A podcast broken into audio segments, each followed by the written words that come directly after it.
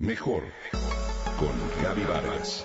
Presentado por MBS Radio. Mejor con Gaby Vargas.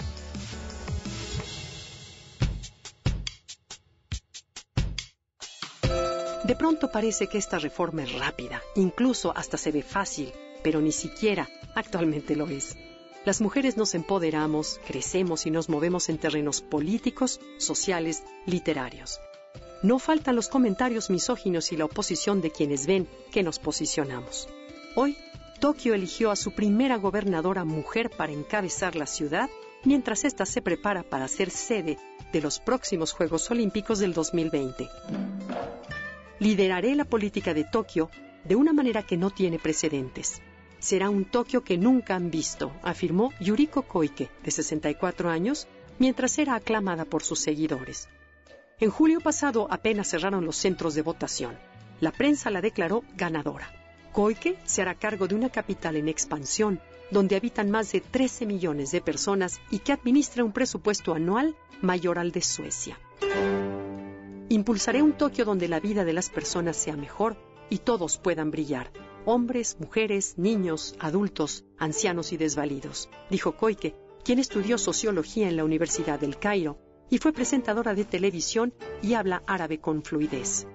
En 2007 fue la primera mujer ministra de Defensa en el gabinete del primer ministro Shinzo Abe, pero dimitió después de 54 días en el puesto a causa de un escándalo en el que ella no estaba implicada. Hubo algunas dificultades, sin embargo, Yuriko se presentó a las elecciones como independiente, pues a pesar de que tenía intención de correr con el apoyo del Partido Liberal Democrático, este no le dio el aval y prefirió apoyar a Hiroya Masuda, además de que sus líderes advirtieron a los integrantes del partido que castigarían cualquier apoyo de partidarios a Koike.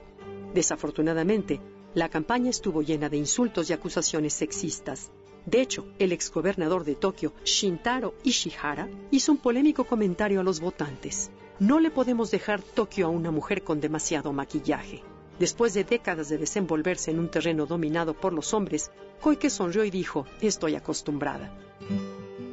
Luchamos por igualdad, demostramos de qué estamos hechas y hasta nos unimos cuando de género se trata. Empero, algunas mujeres insensibles también hacen comentarios misóginos, como la ex líder del Partido Socialdemócrata, Misuho Fukushima, que dijo que no apoyaría a Yuriko Koike y afirmó, no tiene sentido que ella se vista como una mujer pues por dentro es un hombre de línea dura. Definitivamente esta declaración fue blanco de fuertes críticas. Misujo fue calificada como insensible y hasta grosera, precisamente porque a Koike le tuvieron que remover los ovarios en 1998 debido a que le detectaron fibromas.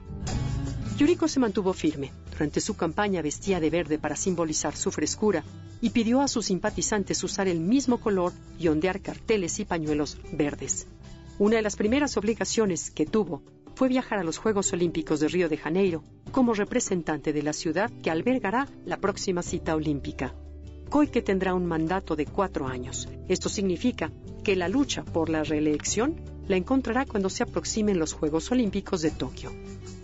Enhorabuena por la primer mujer gobernadora, es un paso más para nuestro género.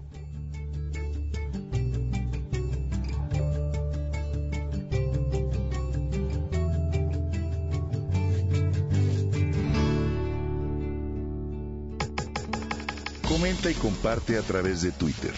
Gaby-Vargas. Gaby-Vargas. Mejor con Gaby Vargas. Presentado por MBS Radio.